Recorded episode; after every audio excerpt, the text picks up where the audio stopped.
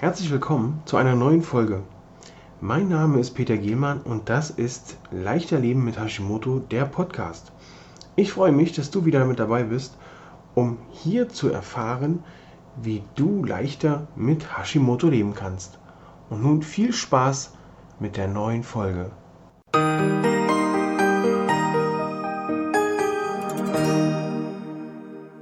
Peter, mein Blutdruck ist zu hoch, mein Blutdruck ist zu niedrig, was kann ich dafür tun? Woran liegt das? Liegt das tatsächlich an Hashimoto, dass sich mein Blutdruck verändert hat? Heute will ich also mal schauen, mal erklären, was oder ob der Blutdruck überhaupt, Blutdruckveränderungen überhaupt durch Hashimoto beeinträchtigt werden können.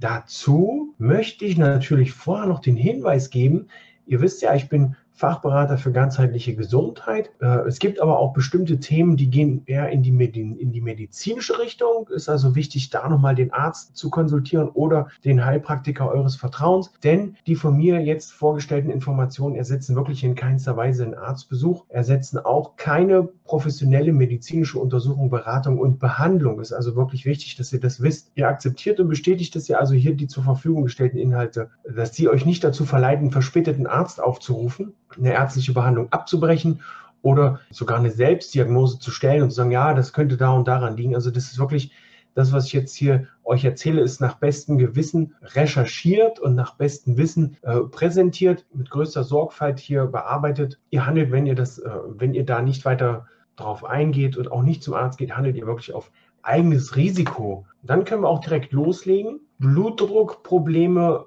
bei Hashimoto. Dazu müssen wir erstmal klären, was ist der Blutdruck, beziehungsweise wie hoch ist der Blutdruck bei einem gesunden Menschen? Denn bei einem gesunden Menschen beträgt der Blutdruck normalerweise so diese, ja, das gibt ja so wilde Zahlen. Manche sitzen mal da, 120 zu 80, wer hat denn da gegen wen gespielt? Handballergebnisse, Basketball, also erst schon Basketballergebnisse. Also der Blutdruck des Menschen ist optimalerweise 120 zu 80.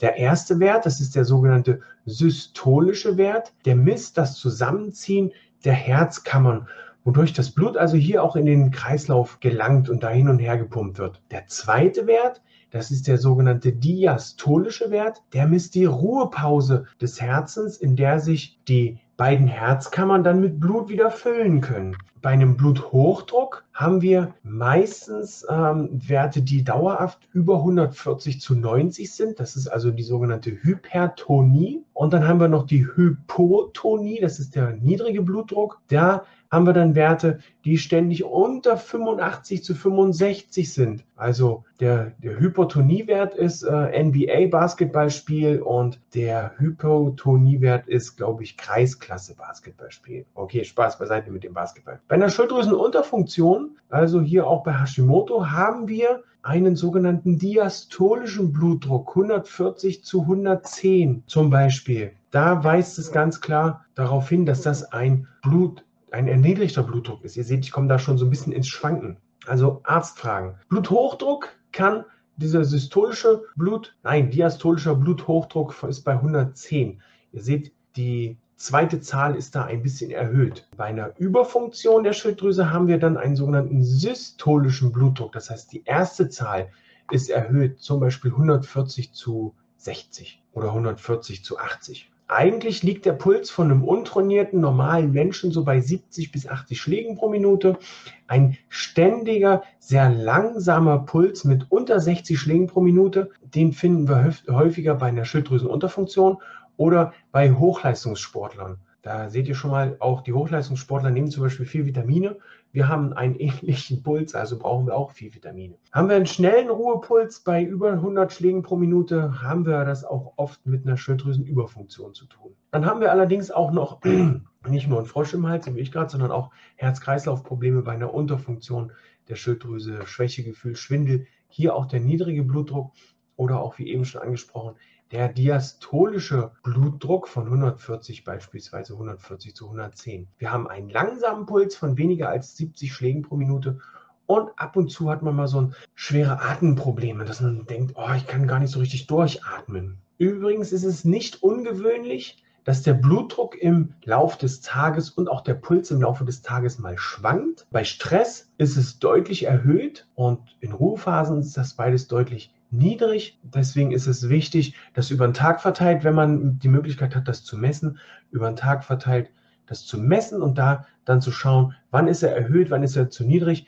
Ähnlich wie bei der Ernährung empfehle ich hier sowas wie ein kleines Tagebuch. Blutdruck gemessen, Stress gehabt, Blutdruck zu hoch, Mittagsschläfchen gemacht, Blutdruck niedrig, dass man das für sich auch auf den Nenner bringen kann und nicht gleich einen Schreck kriegt, wenn man nach dem Schlafen Blutdruck misst und um Gottes Willen zu niedrig. Oder nach einer Stresssituation feststellt, der Blutdruck ist zu hoch, was mache ich nur? Ich habe nur Überfunktion. Kommt noch mehr Stress auf. Es ist also wichtig, hier das Ganze mal zu dokumentieren. Eigentlich regelt sich der Blutdruck wieder in geregelte Bahnen. Der regelt sich also in geregelte Bahnen. Also eigentlich bewegt sich der Blutdruck wieder in geregelte Bahnen, wenn man mit seiner Schilddrüsenerkrankung hormonell gut eingestellt ist. Und auch hier kann ich jedem nur empfehlen, unterstützt das Ganze mit einer gesunden, viel gut Hashi-Ernährung, dass sich eure Schilddrüse und euer Hashimoto richtig gut fühlt. Dazu kommt noch ein gesundes Stressmanagement, dass wir, wie ihr gerade schon gehört habt, hoher Blutdruck durch Stress, dass wir das also in den Griff kriegen und hier den Stress eigentlich aus unserem Leben rausstreichen können. Ja,